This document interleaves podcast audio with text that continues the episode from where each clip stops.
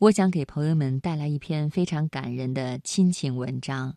我记得球台有多长，作者明前茶。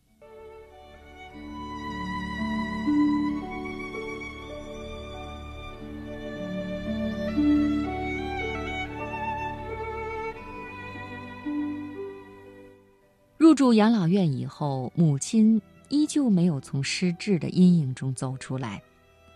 他每天坐在养老院入口的大厅里，像孩子盼着家人归来一样，朝入口处张望。那里已经被工作人员仔细地挂上了厚厚的棉门帘。有人进门的时候，棉帘子会被高高掀起。抢先进门的往往是一个硕大的摩托头盔，或者是一个高高捧在手上的保温饭桶。我已经来了多时，然而他并没有认出我，他依旧在焦虑地张望，在每一下门帘的掀动中经历期待与失望。他在找寻他的女儿或者他的故友。有时他把我认作养老院的护工，有时把我认作院里的厨师，有时把我认作前来慰问的志愿者。他抱怨我穿得太素净。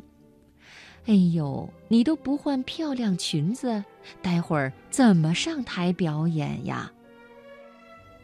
他模模糊糊地感觉到我可以信赖。他把脚伸出来，放心地让我剪指甲。他任由我帮他剪头发，修出一个男孩般的鬓角。他也不反对我随意打开他的面霜盖子。在他的鼻头上点上冰凉的一坨，为了让他安心，我在自己的鼻头上也点上一坨。这个滑稽的举动惹得他笑了。我替他抹开脸上的雪花霜，不知为什么，我伤心起来。为了这熟悉又陌生的感觉，为了这近在咫尺的亲密与疏离。我有多么期待有一个回头潮，能把他带近些，再近些，让他认出我，哪怕只有十分钟。我去母亲的老相册里找线索，想当年我母亲不但是舞蹈高手，还是运动健将，她有整整一本相片。详尽地记录了他从二十二岁到二十八岁代表场乒乓球队四处征战的辉煌成绩。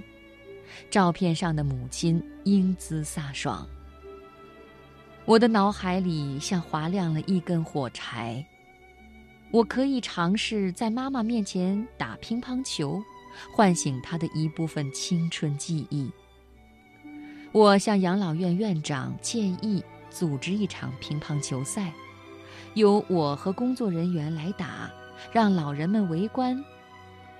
没有球台，我们就把老人吃饭的桌子拼到一起；没有球网，院长出主意，让所有的工作人员把自己的不锈钢饭盒排在球台中间，充当球网。我与院长助理小周开始你推我挡的热身击球。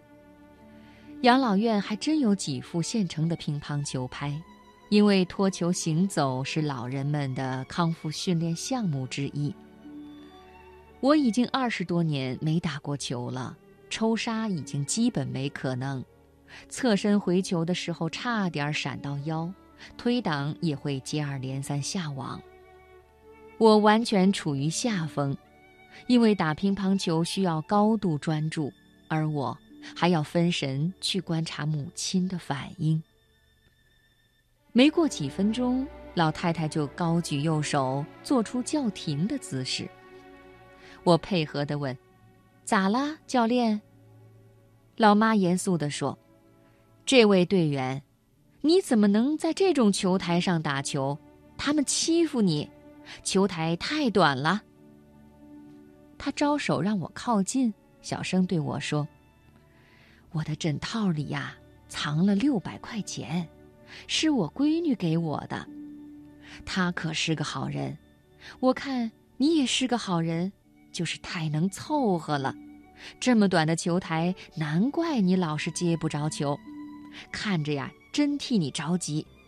你快点拿着这些钱，买一张真正好样的球台吧。